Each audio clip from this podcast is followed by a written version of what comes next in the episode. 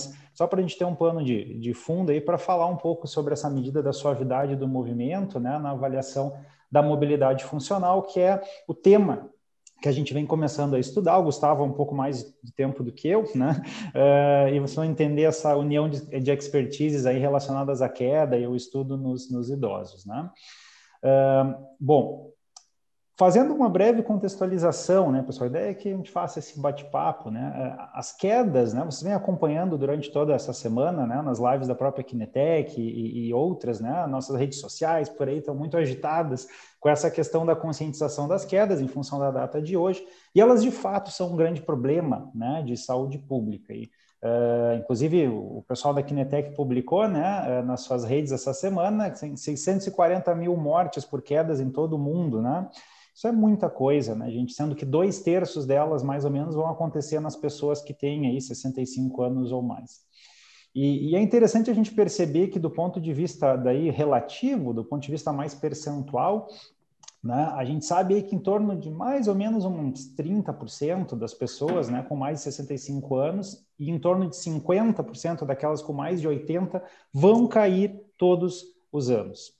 Né? É, e é algo que muitas vezes é negligenciado, né? o que não se fala tanto assim, ou não se valoriza tanto na nossa sociedade. Né? Uh, e a princípio alguém pode pensar, né, bom, mas as quedas geralmente são benignas, enfim, né? Uh, mas a verdade é que a história não é bem assim. Né? A gente sabe, por exemplo, que pessoas que têm história né, de quedas, uh, elas têm, geralmente, 60% dessas pessoas vão acabar caindo novamente no ano seguinte essa queda inicial. E aí essa recorrência de quedas começa a ser um grande problema, né? Porque eu começo a aumentar o meu risco de me machucar mais seriamente, né? Nesse tipo de, de evento, né? Uh, e embora às vezes o pessoal tenha essa tendência a dizer, não, tudo bem, uma queda isolada, às vezes o risco né, real de alguma gravidade maior ele não é tão grande assim, é, na verdade a gente sabe que esses valores eles precisam ser vistos com atenção. É, por exemplo, né, a gente sabe que cerca de 5 a 10% né, é, das quedas em idosos elas vão acabar gerando consequências graves, né, como, por exemplo, lesão de quadril, né, às vezes fratura né, da região pélvica e quadril, é, traumatismo craniano, né, fraturas de coluna vertebral. Né, então, 5 a 10% de um número grande de ocorrências é muita gente em termos de número absoluto. Né? Então, quando a gente olha esse percentual, às vezes ele é um pouquinho, né, assim, um pouquinho mal interpretado por ser ah, 5%, mas 5% de quanto, né?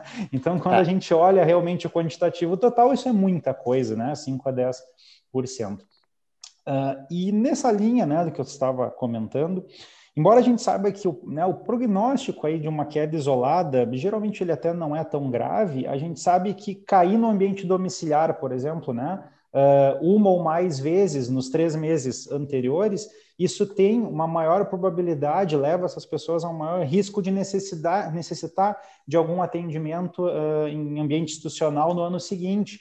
Então, a gente começa a ver que, que, que não é uma coisa tão benigna assim. Né? A gente sabe também aí as pessoas que caem elas vão ter, por exemplo, um aumento de pelo menos três vezes né, na taxa de fratura subsequente, né? A gente sabe que os indivíduos aí entre 60 e 74 anos que caem com frequência, eles vão aumentar em pelo menos cinco vezes a, a chance de mortalidade geral, né, não necessariamente relacionada às, às fraturas. Né? E aí o problema começa a se apresentar de uma forma muito consistente do ponto de vista clínico. Né? Uh, um outro fato também que é importante, e isso tudo é, um, é uma base que eu estou trazendo para a gente entender onde, onde a gente foi parar né, na suavidade, onde que a suavidade entra aí, né? Uhum. Uh, esse, esse, grande problema que a gente encontra né, no atendimento dos nossos pacientes, eu lá na PUC, por exemplo, uh, eu atuo no programa de pós-graduação em gerontologia biomédica, onde a gente desenvolve uma série de pesquisas com idosos, mas também com o professor do curso de graduação em fisioterapia, a gente encontra no centro de reabilitação ali muitos uh, pacientes né, que, que apresentam muitas vezes uma fobia ao movimento, né? começam a apresentar padrões de movimento uh, anormais né, na sua caminhada, na sua mobilidade, e às vezes a gente começa a conversar com esse paciente, e dentre os vários fatores que podem explicar aquele comportamento motor, o medo de cair é um deles. Né? O paciente passa a ter tanto medo de cair né, que isso, por si só, é um fator que contribui para as quedas subsequentes. E a literatura nos traz isso, né? Quem tem um maior medo, um maior receio com as quedas, essa pessoa está em um risco aumentado uh, para quedas, né? Tanto por uma mudança comportamental no jeito como ela vai acabar uh, caminhando, como ela vai acabar se locomovendo, né? Quanto em função dos próprios déficits né, subjacentes aí que estão associados, né? E isso tem um impacto gigante na qualidade de vida, né? A gente sabe que pessoas que uh, apresentam esse medo, essa preocupação excessiva de, com as quedas, né? Elas têm quatro vezes mais chance, né? Uh, de apresentar tristeza, de apresentar confusão mental, né? Então a queda ela é, né? Extremamente multifatorial, né? Uh, e um outro ponto, né, Christian, também que, que é importante a gente dizer, uh, é que muitas vezes a decisão familiar por uma uh, internação de um idoso numa instituição de, de, de, cuidados, né, de longa permanência, ela às vezes está mais baseada nesse medo de que o idoso caia e faça uma fratura, ou enfim, do que propriamente em uma redução grave das suas né, atividades funcionais, da capacidade de execução né, das atividades funcionais. Então, esse é um dado interessante. Às vezes a gente acha que o idoso que vai ser institucionalizado, né, ele é aquele idoso que necessariamente está muito ruim, né, do ponto de vista das suas atividades básicas de vida diária, ele não consegue desempenhar tão bem. Isso, isso é verdade em parte. Muitos desses idosos vão simplesmente por para lá, né, ou se opta por isso por um medo, né, de que as quedas possam acontecer. Então, assim, né, pessoal, a gente, a gente sabe né, que as quedas, sim, são né, multifatoriais, é, elas dependem de um grupo grande de fatores de risco, né, alguns são modificáveis, outros não são né, modificáveis, alguns são mais intrínsecos ao sujeito, né, é, outros são mais relacionados ao ambiente. Então, quando a gente fala de quedas, né, acho que tem que ficar muito claro assim que não, não vai, é difícil que a gente tenha um único marcador né? um único preditor, assim, que olha, este aqui é o preditor a ser utilizado. Né? Isso não existe. A gente precisa realmente ter uma avaliação muito completa, onde a mobilidade funcional tem um papel aí importante. Né? Uh, mas a gente não pode esquecer dos problemas de visão, né, que esses idosos às vezes apresentam, problemas de potensão postural, né? Uh, muitos idosos fazem desidratação, por exemplo, acabam tendo problema de potensão problemas cardiovasculares, né? enfim, que, que, possam estar relacionados a isso, alguns, às vezes, problemas neurológicos, artrose, tem uma infinidade de coisas, né, Cristian, assim, vitamina, deficiência, deficiência de vitamina D, osteoporose, né? Então, tem uma série de fatores e mesmo o uso de medicamentos, né? A gente sabe que, às vezes, alguns antipertensivos, se, não, se a dose não está bem ajustada, alguns antihistamínicos mais antigos que causam sonolência, né? enfim, podem contribuir, opioides, enfim, tem uma série de drogas aí que precisam ser muito bem ajustadas, né? E aí a importância do trabalho interdisciplinar, desse trabalho em equipe, né? Uh, para que a gente possa realmente ajudar o máximo possível essa pessoa sem contar os riscos ambientais, né? Às vezes em casa falta uh, de barra de apoio, uso de calçado inadequado. Então a gente tem uma série, uma série de fatores que a gente não vai conseguir capturar com um único, com uma Sim. única medida. E aí que entra um pouco a história uh, da suavidade. Né? Sim. Uh, deixa eu só cumprimentar claro, aqui o pessoal que está entrando, que está dando um bom dia aqui, que tem até uma amiga é, bem amiga de vocês.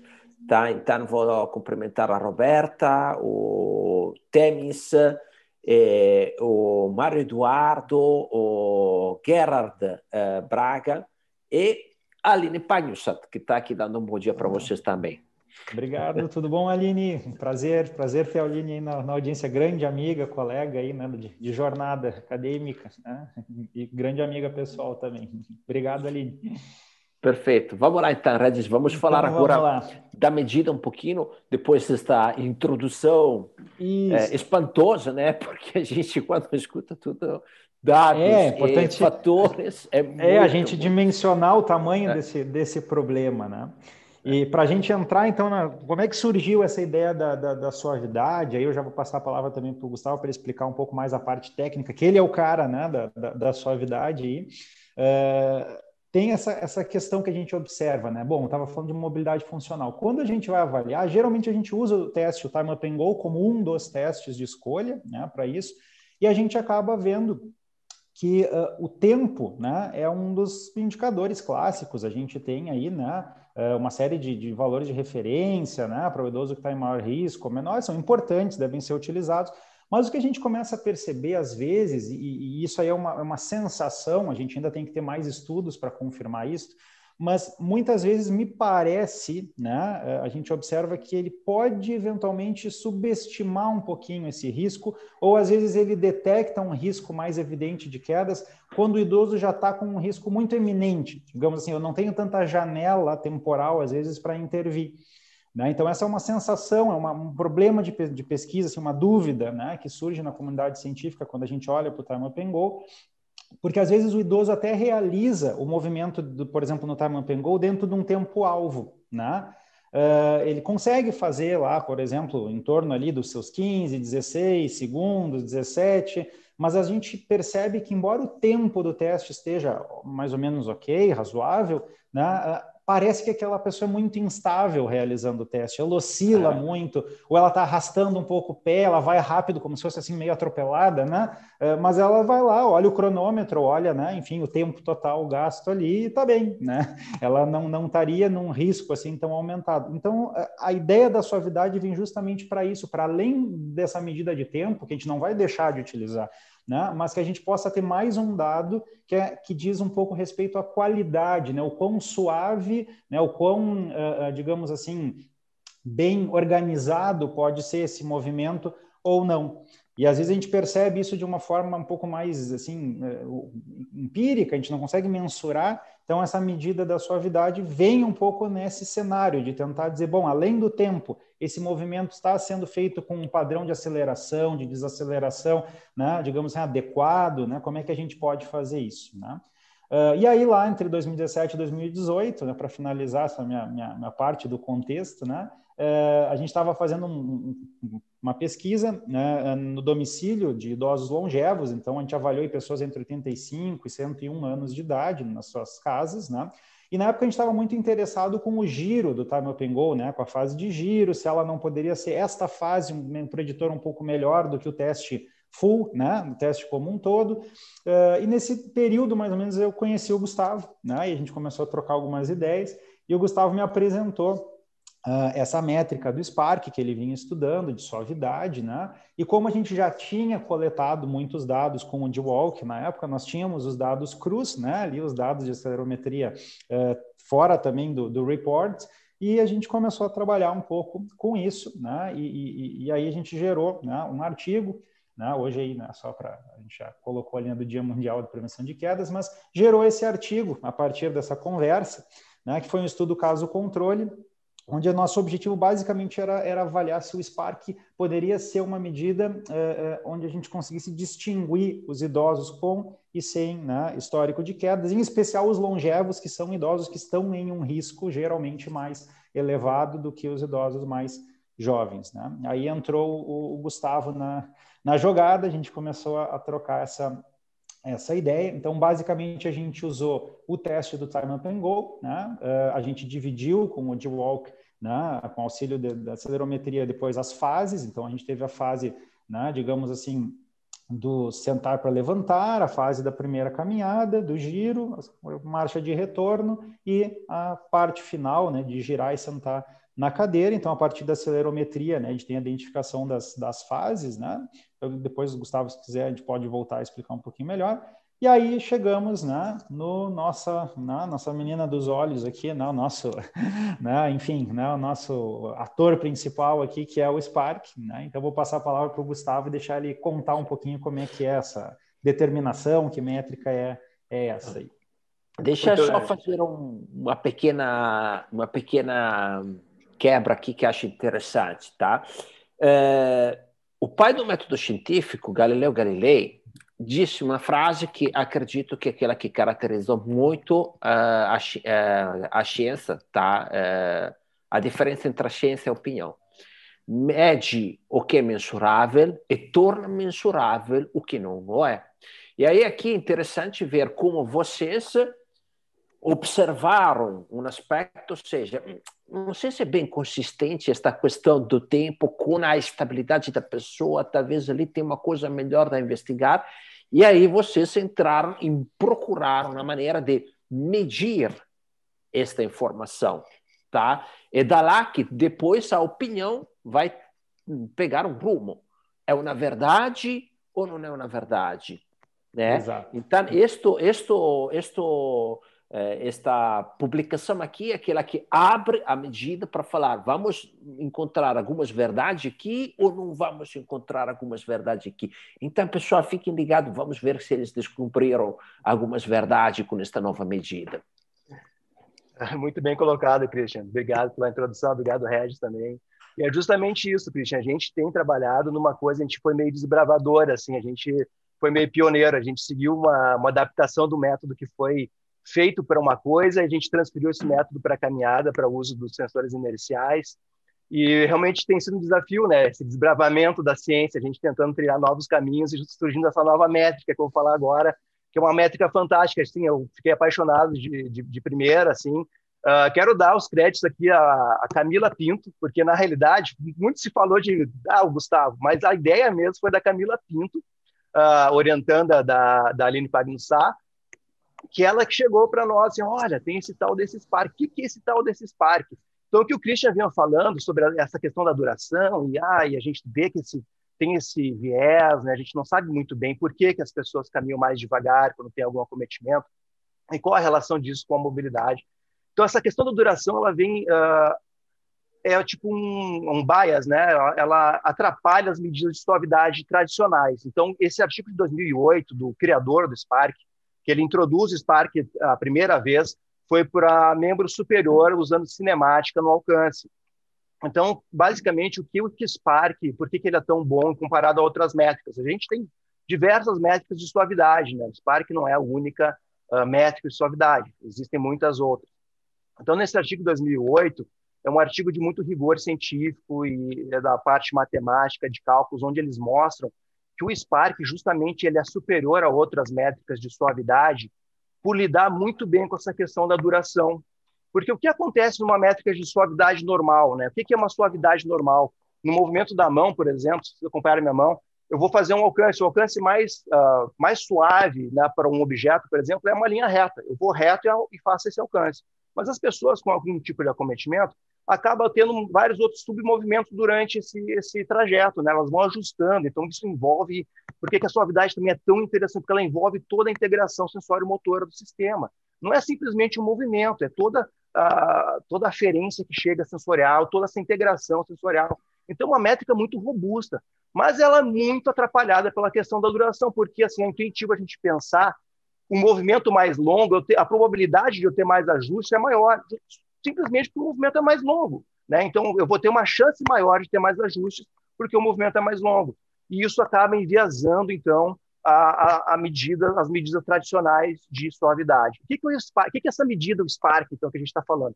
O Spark, justamente, ele tira esse efeito da duração porque ele faz toda a análise do domínio da frequência. Então, a gente conhece a análise do domínio da frequência, a análise de Fourier, por exemplo, que vai simplificar um sinal usando uma série de senos e cossenos, por exemplo. Então, vai ver as oscilações que existem naquele sinal. Quais são as frequências predominantes daquele sinal, ok? Então, a gente sabendo quais são as frequências predominantes do sinal, que a gente tem nesse primeiro gráfico, vocês veem à esquerda em cima, são as frequências predominantes de um sinal. Tá? O que é o spark dessa? Então, a gente tem um movimento no domínio do tempo, a gente transfere esse movimento para o domínio da frequência e a gente sabe as frequências predominantes desse movimento. E o que é o spark? O que é o tal do Spark que tanto se fala? Né? Qual é essa nova métrica do Spark? É a quantificação dessas frequências usando o arco, né? Então a gente consegue usar essa, essa medida desse arco dessas frequências. Então a gente vai medir, em outras palavras, assim, um termo mais leigo, qual que é a, a, a, o comprimento né, dessa, desse domínio da frequência. Então, o que, que a gente pode pensar? Que um movimento com, que envolve um movimento suave, tu vai ter poucas frequências, porque, por exemplo, quando tu vai fazer um alcance, tu vai levantar a tua mão e tu vai baixar, por exemplo, tu vai ter uma frequência predominante. Mas se tu tiver muitos outros submovimentos, tu vai ter diversas frequências, né? Tu tem uma frequência mais lenta, tu pode ter frequências mais rápidas, por exemplo, quando tu vai fazendo os ajustes. Então isso é captado pelo Spark. Então são essa, análise no domínio da frequência. Então isso é muito importante porque retira o efeito da duração. E agora a gente vai para a equação um pouquinho mais chato, tá? Só só para dar uma, uma, uma exemplificada. Então a equação do Spark está ali, simplesmente usa uma integral, a gente vai ter uma integração do, do sinal da, do domínio da frequência, a gente faz uma normalização desse, no domínio da frequência, a gente vai fazer a integração, vai calcular o arco né, dessa, desse componente de frequência. Disso a gente tem uma medida. Então, o que, que essa medida nos diz? O quão complexo é o movimento em termos de frequência. Um, um movimento mais complexo em termos de frequência, ele envolve mais momentos de paradas, né, paradas e recomeçar o movimento, por exemplo, intermitências de movimento. Tudo isso foi feito para o alcance. E aí o desafio nosso, né, que a gente começou a estudar, foi transferir isso para o acelerômetro. Então foi um desafio muito grande, porque a gente teve que realmente fazer o caminho das pedras ali, né? A gente começou do zero, tentando entender o que, que o acelerômetro nos traz, o que, que são os giroscópios. No meio desse caminho, o criador do Spark, né, eu acho que viu a atenção que o Spark estava causando, publicou um artigo justamente sobre essa transferência do movimento de alcance para o uso de acelerômetros, sensores inerciais, deu uma série de recomendações e o nosso último trabalho agora gente já incorporou essas recomendações. Então é um assunto que está assim, é um hot topic na área. Né? É o Spark realmente a menina dos olhos agora da, da, do, do, da, da suavidade de movimento. Por que, que a suavidade de movimento é tão importante? É, a gente pode, consegue quantificar a suavidade de movimento durante a caminhada, por exemplo, ou durante tarefas como, por exemplo, o TUG, né, o Time Up and Go. Por que, que é importante? Que nem você, o Red estava falando, né? a gente tem a questão da duração, mas não se entende muito bem por que que os pacientes mais acometidos ou com risco de quedas, por exemplo, eles vão fazer uma tarefa de mobilidade mais lentamente, vão demorar mais tempo. Por que, que eles fazem isso? A gente sabe que o tempo é maior, mas agora a gente consegue entender melhor por que, que o tempo é maior. Então, são alguns estudos que ainda estão em andamento no nosso laboratório. A gente está entendendo melhor uh, tanto a questão do como o Spark tem a habilidade de quantificar uh, déficit motor, ou também da tarefa. Por que, que a tarefa, e são os estudos que a gente está quantificando agora, a diferença de uma caminhada para o TUG. Por que, que a tarefa é tão importante? Eu vou falar um pouco mais na sequência. É muito importante saber a tarefa. Todos os sensores hoje em dia que a gente usa, eu estou usando o Fitbit agora, por exemplo, eles são sensores inteligentes, eles começam a detectar essas questões de tarefa. E a gente identificar, todo mundo fala que o TUG envolve né, sentar, levantar, curvas, que são tarefas né, que demandam mais, né, mais instabilidade mas nunca ninguém realmente, do meu conhecimento, com o Spark, pelo menos, mostrou isso, que o Tug demanda mais, menos suavidade, justamente. E como que, os, como que o, as pessoas conseguem lidar com essa suavidade. Então, justamente uma pessoa que não é acometida vai realizar essas tarefas que demandam né, curvas e levantar, sentar, de uma maneira menos suave, porque são tarefas que demandam essa, essa, essa esse diferente, né? Essa, essa, esse movimento diferente. E a gente vai mostrar agora nos próximos artigos que o Spark ele é capaz de detectar a tarefa. Então, a gente consegue ver que numa caminhada a suavidade é muito maior comparada com o TUG, por exemplo. E por que, que isso é tão importante? Agora eu já vou entrando na parte de aplicação. Porque, assim, no futuro, a gente está na época da Internet of Things, as, as, as roupas sensorizadas, sensores inerciais que estão nas roupas, a, a, tudo interligado com a internet, o celular interligado com a tua roupa, a roupa com, celu com, com relógio. Então, está tudo interligado. Então, por que, que é tão importante a gente saber isso e, e é a habilidade do Spark de lidar com isso? É que no futuro, que eu vejo a aplicação, agora já indo para a parte né, do que eu, que eu vejo no futuro, que agora que a gente aqui em Toronto é, é machine learning, é big data, todo mundo coletando muito dado, e por que, que eu vejo o futuro do Spark usando sensores inerciais dessa forma? Porque o sensor inercial são três acelerômetros, três giroscópios, é uma quantidade de dado imensa. Então, para lidar com esses dados, a gente precisa de algoritmos mais uh, robustos.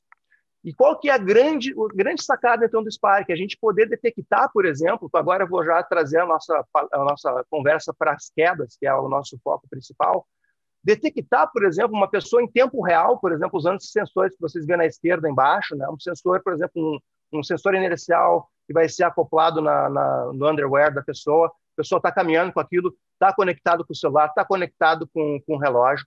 Em tempo real, a gente conseguir quantificar, por exemplo, que a pessoa está fazendo uma tarefa que demanda menor suavidade. Né? Tu, tu tá, tá, tá distraído durante o teu dia a dia, a gente falou sobre os idosos, né? uh, tu tem uma maior chance de queda. Então, tu já é uma população de risco, tu está conectado a todos esses garments e tu tem um algoritmo que é capaz de te informar, né, fulano, você está realizando uma tarefa que, que está demandando muito da, da sua, do seu sistema, né? Então, com pouca suavidade. A gente sabe que pessoas, né, por exemplo, né, uma partida de futebol, um jogador de futebol, ele lida com movimentos não suaves, acelerações, eh, parados de uma maneira muito boa, mas agora quando a gente traz para essas pessoas que já estão nesse grupo de risco, que elas estão distraídas no seu dia a dia, caminhando, como é importante que a gente possa ter né, uma métrica que nos dê um feedback, que a pessoa então saiba, você está numa tarefa perigosa para você. Então, fique atento na sua, na sua marcha, no seu deslocamento. Então, acho, eu vejo assim, o futuro do Spark, com agora com os algoritmos, com, as, ah, com sensores cada vez mais inteligentes, de ser incorporado dessa maneira, justamente por ser um, uma métrica bastante robusta na maneira de lidar com a suavidade, na capacidade que a gente já mostrou dela detectar sutis diferenças uh, durante a patologia, durante o Parkinson, durante o acidente vascular encefálico, por exemplo, e agora também que a gente traz isso para a tarefa, essa habilidade de detectar tarefas que estão demandando demais do seu sistema, e a gente poder, então, providenciar né, esse feedback para a pessoa antes que a queda aconteça. Porque, assim, depois que aconteceu, aconteceu. E aí tem tudo isso que o Regis falou, né? Então, é, a prevalência, a incidência, 5% vai acabar desenvolvendo essa, outras complicações. Então, por exemplo, meu pai mesmo, agora, semana, mês passado, sofreu uma queda. Né? Assim, e depois que ela aconteceu, já é tarde demais. Então, assim, eu vejo o futuro nesse sentido. E aqui, principalmente no Canadá, uma população que está envelhecendo, tem toda essa questão de, de cuidar com o idoso. Então, eu acho que tem uma, um apelo comercial muito importante, não só para patologias específicas, mas para a população em geral, da gente é. ter essa integração da tecnologia, dessa nova métrica né, do Spark. Eu fico aberto a perguntas, eu não entrei muito em aspectos uh, de cálculo, né, porque eu sei que às vezes fica meio chato, mas assim foi uma jornada uh, bem complicada. A gente ainda está entendendo, não, a gente foi meio pioneiro em desenvolver e adaptar essa métrica e ficou aberto a perguntas, mas essa seria a ideia dessa nova métrica, essa habilidade de, de, lidar com a duração, é superior a outras métricas, como a gente consegue detectar uh, déficits motor em diferentes patologias e também agora da diferença da tarefa. Hum. Né, me, lembraste, me lembraste uma coisa, Gustavo, anos atrás teve aqui o Stefano Madifassi, que era um engenheiro que cuidava do Milan Lab, e aí ele mostrou que nos jogadores de futebol, uma coisa que eles uh, avaliavam é, era uma espécie de cálculo de chattering. O chattering é quando tu vai, sabe, o amortecedor de carro ou de moto, né? Ele tem que ter uma capacidade de absorver as oscilações do, do chão, né? Quando ele anda. E aí as molas passam para este teste de chattering, onde vão aumentar a frequência de oscilação e ver a resposta que a mola tem, né? E eles aplicavam esta coisa jogadores de futebol, fazendo squat jump. E, e aí, uh, destes, da, da isto, eles entendiam se o jogador tinha né, base à frequência, a capacidade de absorver ou menos uh, uh, impactos né, com uma frequência maior durante o jogo. Né? Então, é, é interessante esta, esta associação que tu fez, me lembrou este, este trabalho deles lá, né? Muito bacana. E, Regis, mas vocês aplicaram, então, esta informação que agora o Gustavo explicou, tá? Uhum. Dentro daqueles dados que vocês coletaram uh, da população que vocês já tiveram feito o Time Up and Go. E aí, o é, que, que saiu desta, desta vamos, coisa? Vamos, vamos, vamos mostrar aqui um pouquinho, né, Cristian? Uh, Acho que só complementando um pouquinho também o que o Gustavo falou, acho que, que vai um pouco ao encontro do que eu estava comentando antes também. Uh, essa esse cenário que a gente tem hoje, né, de tecnologia, de desenvolvimento tecnológico, né, de machine learning, big data e tal, uh, isso pode nos ajudar a tentar antecipar e, como o Gustavo disse, entender um pouquinho esses momentos de vulnerabilidade, de antecipar o risco, né, uh, porque eu costumo dizer assim que quando o paciente está arrastando, né, o idoso lá está arrastando o pé, está com a marcha lentificada, a gente não precisa de teste nenhum, né, tu bate o olho ali, tu, se tu simplesmente disser, olha né? Alguém com um pouquinho de treinamento em cinesiologia, em movimento, disser assim, essa pessoa vai cair, a chance dela errar na sua predição é muito pequena, porque a pessoa no próximo ano ela realmente tem uma chance tremenda de cair. Então o que a gente quer é antecipar, né? Esse risco que ele é óbvio, a gente não precisa. O eye test, que nem eu digo assim, né, para os meus alunos, ele vai identificar de uma forma, claro, não científica, mas clinicamente muito útil. Né? Porque é evidente que a pessoa vai cair, né, com um clearance ruim, né, do pé, com não conseguindo fazer uma passada adequada, enfim. Então o Spark veio nesse sentido e como tu disseste, a gente usou esses dados num cenário mais uh, restrito, que era o cenário do Time Up Go ainda, né? Mas a gente teve também uma outra questão que foi avaliar os idosos no ambiente domiciliar porque por incrível que pareça, muda um pouco, tem trabalhos que sugerem isso, que muda o comportamento do laboratório para um ambiente onde a pessoa está um pouco mais acostumada, né? Uh, enfim, por questões de nervosismo, questão do próprio estresse, né, de novidade, de um ambiente novo, enfim. Então, essas coisas a gente tentou trazer para dentro também do domicílio do idoso. E o que, que nós vimos nesse trabalho? Então, a gente estudou uh, basicamente né, um, um, trabalho, né, digamos assim, preliminar, onde a gente tem aí idosos caidores e, não caidores. Né? A gente teve uma média de idade de 89,9 anos né, uh, no grupo caidor e de 88,6 né, no grupo não caidor. Nosso range aí variou né, entre 85 e 101, como comentei antes.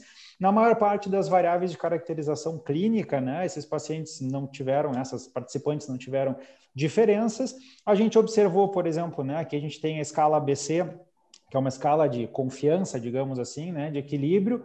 A gente percebe né, que tem uma diferença, que os não caidores vão um pouquinho melhor, já era né, uh, esperado, de certa forma, né?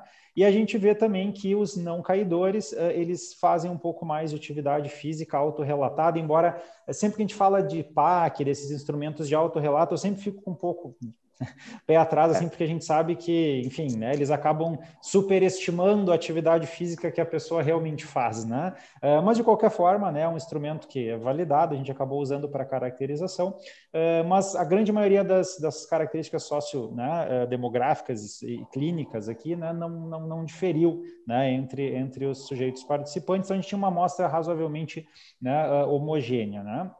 Então, aqui o que, que a gente basicamente né, viu, e o Gustavo fica à vontade para me interromper, a gente vai fazendo ah. um bate-bola aqui agora, né? Ah, aqui a gente tem, eu separei algumas das imagens do, do artigo, então, basicamente, nesse momento, nosso objetivo era saber assim, será que né, uh, o Spark vai ser capaz de detectar diferenças entre caidores e não caidores de uma forma bem simples, né, num, num primeiro momento. Então, o que, que a gente viu? Aqui a gente tem a medida do Spark, né? Aqui a gente tem uma aceleração linear e a gente realizou com esses uh, longevos o tag tanto em tarefa simples, que é o tag convencional, que a maioria do pessoal está acostumado, quanto um tag em dupla tarefa. Né? Então a gente fez três trials né, da tarefa simples e três da tarefa dupla numa sequência semi Uh, aleatória. Né? Então, geralmente, uh, o paciente começava fazendo uh, o teste simples, depois dupla, dupla, simples, uh, dupla e simples, se eu não me engano, se eu não me perdi nas contas. Mas enfim, a gente organizou né, mais ou menos essa sequência. Então, vocês podem observar aqui, né, esse azulzinho mais claro, a gente tem os caidores realizando, por exemplo, uma tarefa uh, simples, os caidores realizando a tarefa dupla, né? depois os não caidores né, realizando a tarefa simples e os não caidores realizando a tarefa dupla.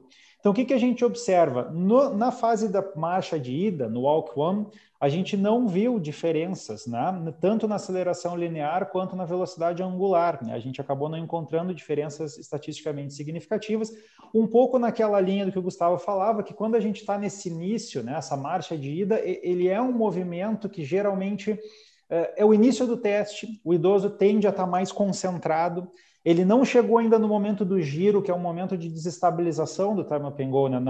O planejamento do giro é uma das coisas que faz com que o idoso que tenha é, é, problemas de controle motor, né, eles apresentem uma maior instabilidade. Então a gente vê que o giro e o pós-giro, às vezes, eles são mais importantes do que propriamente a fase de ida. Então esse é um dos resultados que a gente conseguiu uh, interpretar a partir desses achados. Quando a gente olha a marcha de volta, né, aceleração linear e velocidade angular, a gente vê aqui, por exemplo, que os caidores realizando dupla tarefa cognitivo-motora, eles apresentam uma suavidade pior, né, ou seja, um Spark mais negativo. Né? Enfim, esses valores, quanto mais negativo, pior. Aí o Gustavo me corrige se, se, né, se eu estiver errado, mas basicamente é isso. Né? Então a gente observa que fazendo a dupla tarefa, né, depois do giro, que é essa fase do Walk 2, uh, os pacientes eles têm então uma suavidade pior. É como se o giro, de certa forma, desconcertasse um pouquinho esse controle motor e o paciente passa a apresentar mais instabilidade nessa, nessa fase, tanto do ponto de vista da aceleração linear quanto da angular, né?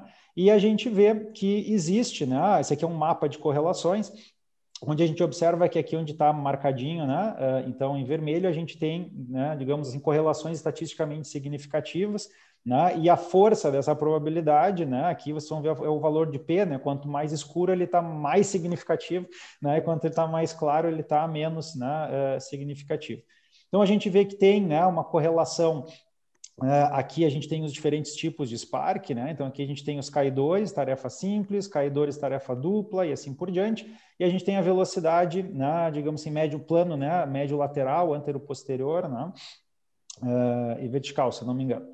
Então a gente tem aqui né, essas correlações mostrando que essas métricas do Spark elas se correlacionam de certa forma né, com uma série de medidas outras né, também que avaliam uh, funcionalidade e algumas características clínicas. Então a gente vê assim que especialmente o, a tarefa do alcance funcional, né, aquele o functional reach test, né, a tarefa do alcance funcional, ela correlaciona né, bem aí com várias das métricas do Spark, né, no Walk 1, no Walk 2, né, e aqui, é, por exemplo, fala, fala interrompendo só só para dar favor, assim, favor, a importância dos nossos estudos clínicos, né, tanto no, no Spark quanto vou focar no Spark agora, mas como é importante essas correlações, porque é isso que vai trazer aplicabilidade no futuro é isso que a indústria está buscando. A gente quer a nossa produção científica. Estou trabalhando muito com a indústria aqui em Toronto também.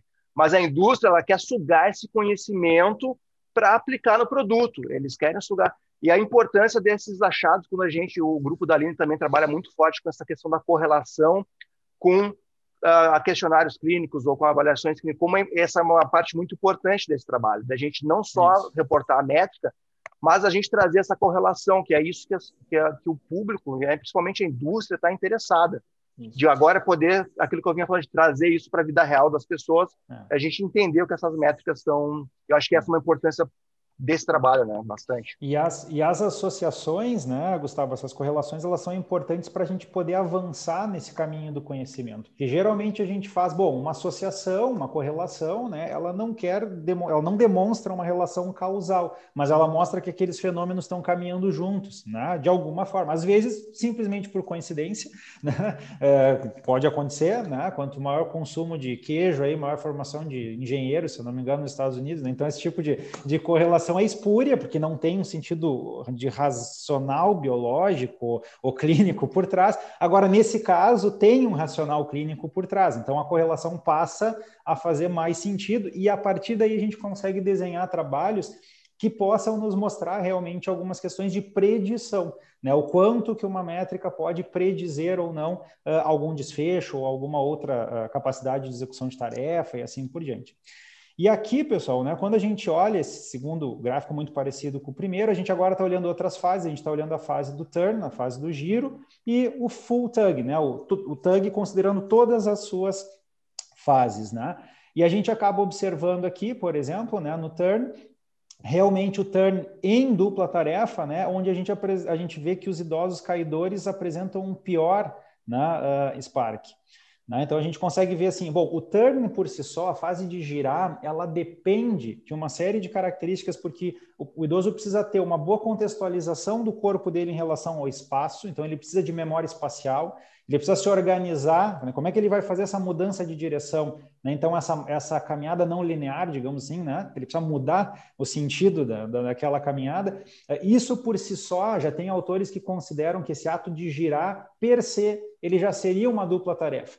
Né? Já tem uma dificuldade, já tem um componente de exigência cognitiva aí muito maior do que uma caminhada linear, e a partir daí, se a gente também faz isso em dupla tarefa cognitivo-motora, fica ainda mais difícil. E aí esses problemas, né, por aumentar a, a necessidade de demanda cognitiva, uh, a gente começa a ter uma maior dificuldade de compensar as questões motoras, né? Porque o idoso está concentrado tentando fazer a tarefa cognitiva e a parte motora naturalmente acaba ficando mais comprometida porque ele não tem tanta, tanta como, como é que eu vou dizer, flexibilidade cognitiva né, para fazer essa integração entre né, as demandas cognitivas e motoras.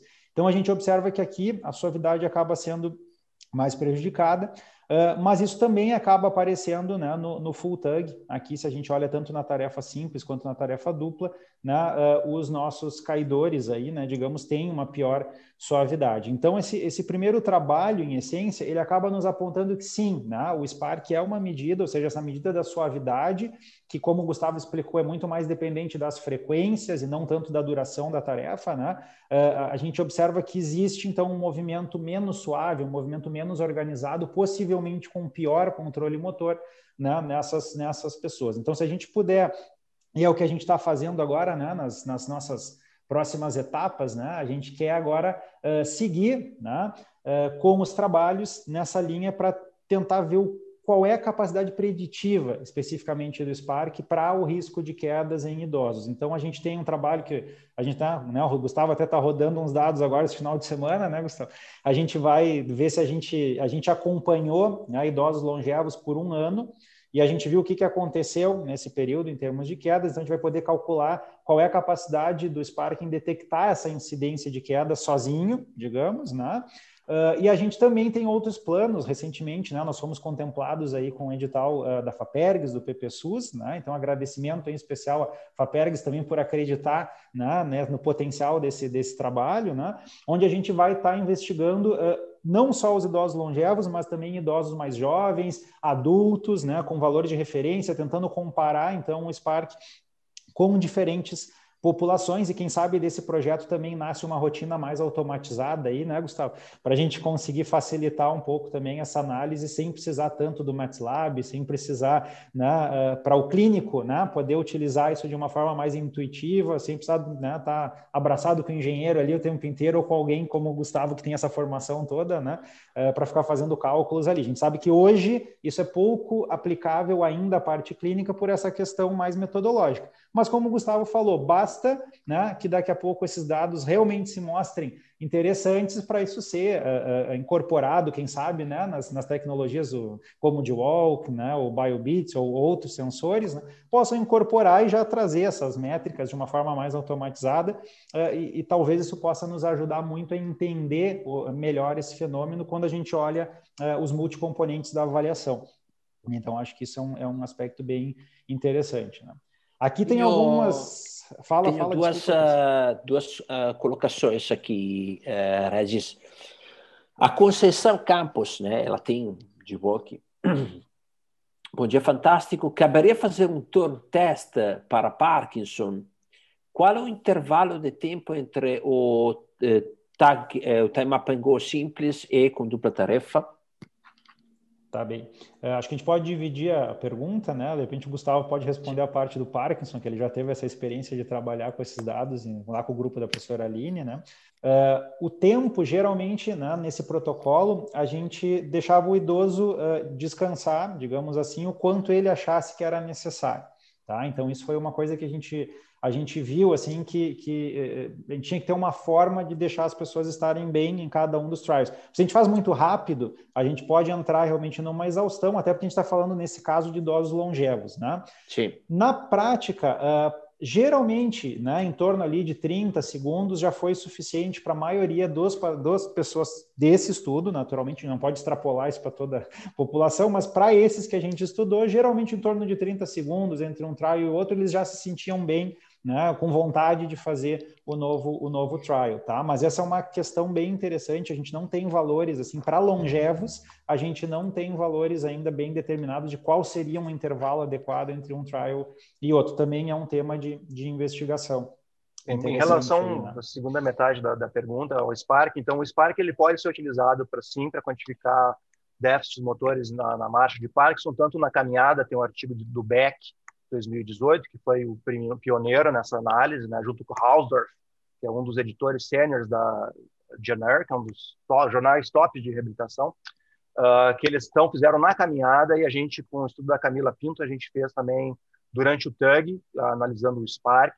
Mas esses, ambos, eu só queria ressaltar, o Regis falou um pouco sobre a análise, sobre o trabalho, que essa análise ela vem se desenvolvendo. Então, ela está se desenvolvendo, tanto o estudo do Beck quanto o nosso, quanto o estudo que o Regis falou, ainda estavam caminhando nessa realmente nessa questão de tentar retirar a duração do Spark, tem que, eh, questões mais técnicas que a gente tem aprimorado e está desenvolvendo. Então, assim, para uma aplicação clínica, a gente espera realmente, Christian, que isso possa ser incorporado, por exemplo, ao BTS e aprimorado, né, e que seja, então, de fácil acesso para... Desculpa, esqueci a, o nome da pessoa que fez a pergunta, mas, então, tendo é, isso... Conceição. Conceição, né, Conceição, então, se isso, que nem o Regis falou, né, seguindo o protocolo ali da dupla tarefa e tendo esse, essa métrica incorporada no sistema, com certeza teria uma medida muito robusta dos déficits no Parkinson, porque isso é uma coisa que a gente já vem desenvolvendo. Mas esse desenvolvimento, eu queria só puxar o peixe de novo para o desenvolvimento do, do, do, do, algoritmo, como não é uma coisa é uma coisa muito nova. Então, tem duas coisas. Quando uma coisa é muito nova, é bom, porque é novo. Mas também é ruim, porque tu vai ter que trilhar esse caminho das pedras. Então, é isso que a gente está fazendo. Então, espero que no futuro a gente tenha isso sim. Sim. E a Flávia, uh, que ela trabalha bastante com de quedas, né? A Flávia Dona, coloca, uh, com certeza, a indústria tá de óleo seria um avanço incrível na vida dessas pessoas. Bem, eu, eu uso também, né? Um reloginho aqui, a meu é da Xiaomi, é, aí, por exemplo, eu gosto de dados, né? E tem ali uma métrica que se chama PI, que fala assim, se tu tens pai acima de 100, tu tá uh, com a possibilidade de manter uma vida mais saudável, mais longeva. E o pai depende da atividade física que tu faz, né? Então, eu me esforço. Fazer, manter o sem pai, gente, é puxado o negócio, sabe? aí eu tô me esforçando, né? Tô sempre ali próximo do 100, 110, 80, aí corre atrás, vai fazendo a corridinha para recuperar. Mas esse daqui, é, sem dúvida, é um caminho bem interessante que a gente vai ter, porque são coisas que, sim, isso a gente não, não teria, né? Sem esses dados, uma pessoa comum não vai saber se ela tem risco de queda ou menos, é. se né, um parente é, saber se a, esta pessoa pode ter risco de queda ou menos. Eu dou sempre o exemplo daquela história que eu contei de um médico, tá? É, um médico é, que era paciente de um, um, nosso cliente, inclusive era o diretor da estrutura que o nosso cliente trabalhava, que ele tinha Parkinson, 70 anos, já um Parkinson tomando uh, medicamento. Uh, aí o, o, este cliente me chamou lá e me disse, tá, vamos fazer um teste, uh, teste uh, nele. Se ele gostar, vamos comprar. Fizemos o tema, pegou de risco de queda alto. Ele me perguntou quatro vezes. Então, eu tenho risco de queda. Eu tenho risco de queda. Ele, ele com Parkinson, achava que ele não tinha risco de queda. E aí, lá mudou a visão do paciente. Ele se eh, engajou nos tratamentos, depois um ano com dados de marcha muito melhorados, com o tema pegou muito melhorado, a médica começou a baixar uh, uh, a dosagem do medicamento. Mas, assim, é uma maneira de tu conscientizar com dados uma pessoa que eventualmente não tem minimamente noção que ela está correndo risco de queda. É. Então, é muito interessante esse é. desenvolvimento. E quanto mais precoce, né, Christian, for é, desculpa, quanto mais precoce for essa identificação, mais janela terapêutica a gente tem, né? mais Sim. tempo a gente tem para intervir e realmente conseguir né, ter uma eficácia maior da nossa, da nossa intervenção. Né? Que é um pouco aquilo que eu falava antes, quando, quando o leite, assim, quando a gente está fervendo leite ali, a gente entra na cozinha e vê aquele leite subindo na leiteira, ele vai derramar, a gente não dá tempo de chegar, às vezes, até o fogão e desligar o botão, Sim, né? É. então é mais ou menos isso, a gente precisa ter é tempo para que a gente possa intervir, porque muitos desses fatores realmente são possíveis né, de intervenção com, a, com reabilitação, com exercício físico, enfim. Né? Então é isso que a gente quer, conseguir identificar mais precocemente também esses, esses riscos. Né? E nós temos um outro cliente que é italiano, que é o Dr. Paul, que está usando muito o G-Work em várias ah, patologias do aspecto neurológico. Ele está fazendo um trabalho já há alguns anos que estamos esperando o resultado, mas vai demorar ainda um pouquinho, né? É, para trazer preditores é, para a esclerose múltipla. Uhum. E é um trabalho bem legal, porque eles estão fazendo sobre uma população que, em teoria, ainda não desenvolveu a doença, e estão, estão fazendo. Então, estamos esperando ver o que, que sai disso. Estão utilizando justamente o g também. Agora, não sei se está trabalhando sobre esta questão dos parques, mas acho que Sim, está envolvida a questão uhum. de consistência uhum. de dados e de frequência, né? Acho que está uhum. envolvido esta parte aí.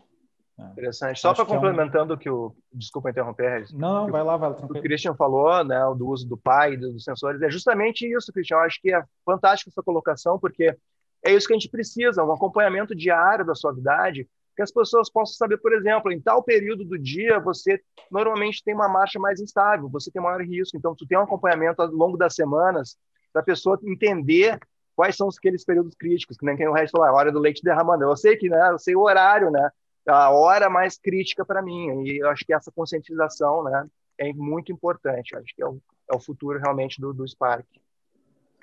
Ótimo. E aqui, Regis, tu tem mais trabalhos, então, mostrando.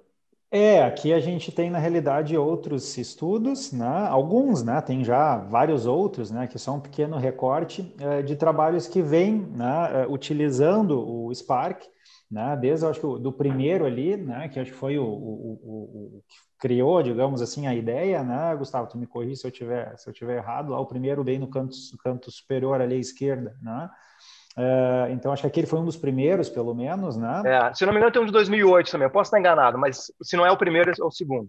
É, então é um dos primeiros aí, e depois alguns outros que, que, que surgiram, né? Uh, e que trazem essa, essa importância, assim, né? De que a literatura está olhando para isso, tem vários grupos no mundo olhando para isso, né? Então, aqui em Porto Alegre, especificamente, né, o grupo da professora Aline Pagnussá né, tem trabalhado de forma muito pesada, de forma muito bonita nisto, né, em AVC, em Parkinson. Né, a partir dessa relação, aí a gente começou a trabalhar nos, uh, nos idosos também ali na PUC. Então, o grupo está, né, digamos assim, se expandindo aqui no Brasil, né? E agora com essa ponte com o Gustavo no Canadá também, a gente fazendo essa, essa interface e está sendo bem legal, né? Participar desse momento, né? De, de, de, desenvolvimento que a gente espera realmente muito em breve ter outras medidas que possam ser clinicamente mais uh, úteis, né? Para avançar nesse nesse caminho. A gente está com bastante esperança, né? Nesse trabalho já, né? Nessa corte que a gente uh, seguiu, né? Então que a gente está começando a tratar os dados agora e quem sabe, né, Cristian, daqui um tempo, né? Eu te conto o que, que aconteceu e a gente pode voltar aí a conversar, né? E mostrar talvez por meio das regressões qual é o risco, né? Uh, que essas pessoas têm ou não de cair uh, e depois incrementando a amostra não apenas para os longevos, mas para uma população idosa um pouco mais ampla, né? porque sim, sim. geralmente o, o longevo a gente tem um problema para trabalhar as quedas com o longevo, que é assim a gente tem que usar o, o critério de não caidor, geralmente é não ter caído nos últimos seis meses, por exemplo. A grande maioria deles já experimentou queda em algum momento da vida por uma questão probabilística mesmo. Né? Então, às vezes, o idoso que não tem queda, ele não cai justamente por ter, por exemplo, um controle grande, né? já da própria família, ou ter uma casa bem adaptada, né? ou até um idoso que, que ele não cai, mas ele é muito sedentário, ele passa o dia inteiro sentado, ele não vai cair mesmo. Né? Enfim, tem sempre alguém do lado dele segurando o braço, aquela coisa. Então, às vezes, é uma população onde estudar esse fenômeno queda e não queda é um desafio. Né? Então, a gente acredita que ampliando a amostra para outros grupos etários, talvez a própria sensibilidade né, do Spark uh, possa modificar. Então, se ter atenção também aos diferentes grupos, vai ser algo bem interessante nesses estudos futuros aí que a gente está a gente tá desenvolvendo. Então, tomara que em breve a gente tenha outras novidades já com uma aplicação mais exata, com alguns pontos de corte, enfim, que a gente possa estar tá trazendo para discutir com, com vocês. Né? Fantástico, estou curioso de ver. É bom saber que você está desenvolvendo mais e é bom saber que no mundo inteiro a ciência está se movimentando sobre buscar esses preditores que acredito possam realmente contribuir para para hum, melhorar a qualidade de vida, mas também baixar um pouquinho as despesas públicas neste sentido, Exatamente. porque é ali que impactam estes 5% que tu falou, uh, ali é, é na carga pesada para para as despesas públicas da é. saúde, né? Bom, pessoal, acho que chegamos no final. É, tem mais alguma coisa, Regis, que vocês queriam Não, comentar? Na verdade, só assim, né, do que a gente tinha mais ou menos no script, né, Gustavo, é, é agradecer, né, a oportunidade, agradecer aí a audiência, né, de todos os colegas que estão aí presentes, tomando esse café hoje conosco, né.